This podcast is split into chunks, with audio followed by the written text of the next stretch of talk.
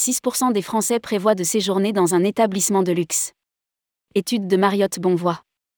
Voyager sera une priorité pour les Français en 2023, selon une étude de Mariotte Bonvoy, 38% d'entre eux prévoient même de s'offrir davantage d'escapades et 35% de dépenser plus.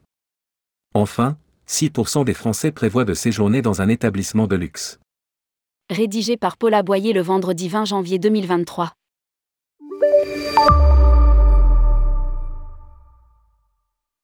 Fini la pandémie de coronavirus? En tous cas, les Français semblent avoir moins peur d'être contaminés et cela renforce leur envie de voyager en 2023 et d'y consacrer de l'argent. C'est ce qui ressort de l'étude que vient de rendre publique Mariotte Bonvoy, un programme, 1, mis en place par le groupe hôtelier américain spécialisé dans l'hôtellerie de luxe, Marriott International. Réalisé entre le 25 et 30 novembre 2022 auprès de 2012 Français représentatifs de la population française adulte, l'étude Marriott Bonvoy s'inscrit dans une investigation plus large portant sur 14 000 adultes à travers l'Europe et le Moyen-Orient. Selon cette étude, 81% des Français prévoient de s'offrir des vacances en 2023 et un nombre très significatif d'entre eux, 38%, envisagent même de faire davantage d'escapades qu'en 2022. Seuls ceux qui ont les revenus les plus faibles et sont particulièrement impactés par la hausse des prix et des carburants renonceront à partir en 2023. Bien-être et souci de l'environnement, des préoccupations montantes. Selon l'étude Mariotte Bonvoy, 64% des futurs vacanciers français ont envie de séjours qui permettent de s'évader, de faire une pause dans leur vie quotidienne et de prendre davantage en considération leur bien-être. Et si le prix reste un facteur déterminant lorsqu'il s'agit de choisir un hébergement de vacances, la propreté, 56%, l'emplacement, 55%, et la tranquillité, 43%, sont désormais des critères très importants plus de la moitié des Français interrogés, 54%, souhaitent aussi explorer de nouvelles destinations et de nouvelles cultures. Pour véritablement s'imprégner de la culture locale, 17% prévoient de prendre des vacances prolongées, c'est-à-dire d'une durée de trois semaines ou plus dans une même destination. La possibilité de télétravailler devrait d'ailleurs permettre à nombre d'entre eux de concrétiser cette aspiration, d'autant plus que le mix vacances-télétravail évite de trop amputer le quota de congés annuels. Autre enseignement, la durabilité est désormais une préoccupation intégrée, à des degrés divers, par deux tiers des Français, 4 sur 10, 43%, se déclarent soucieux de l'impact environnemental de leurs vacances et 30% vont jusqu'à dire qu'ils ne dépenseront de l'argent qu'auprès d'entreprises ayant un impact environnemental positif. Conséquence logique, ce sont les voyages de courte distance, réputés moins émetteurs de CO2, qui ont la préférence. Ainsi, 57% des Français interrogés prévoient de passer des vacances dans l'Hexagone en 2023 les destinations les plus populaires sont, ensuite, l'Espagne, suivie de l'Italie, du Portugal et de la Grèce. Des voyageurs en quête de prestations haut de gamme.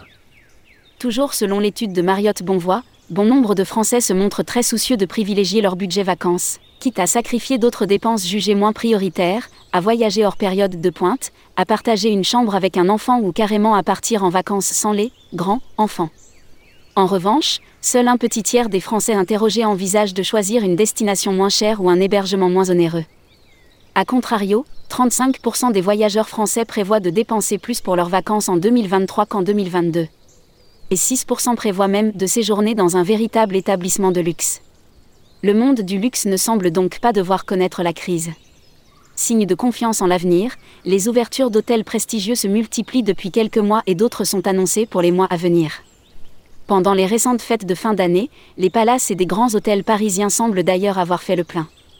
Prenons, à titre d'exemple, deux prestigieux établissements parisiens. Le Royal Monceau rafle Paris pour commencer. Autour de Noël et du Nouvel An, nous étions sur certains jours à un taux d'occupation maximal. Confie son directeur général, Nicolas de Gaulle. Et d'ajouter. Il était intéressant d'observer à quel point le prix moyen des chambres sur la période de fête de fin d'année a beaucoup augmenté. Les niveaux d'avant le Covid ont alors été retrouvés par le Royal Monceau Rafle Paris. Les, même mieux, précise encore Nicolas de Gaulle. Nos clients dépensent beaucoup plus qu'avant la période de Covid. À voir si cela est temporaire de par l'euphorie de la période post-Covid ou si ce sont de nouvelles habitudes de consommation.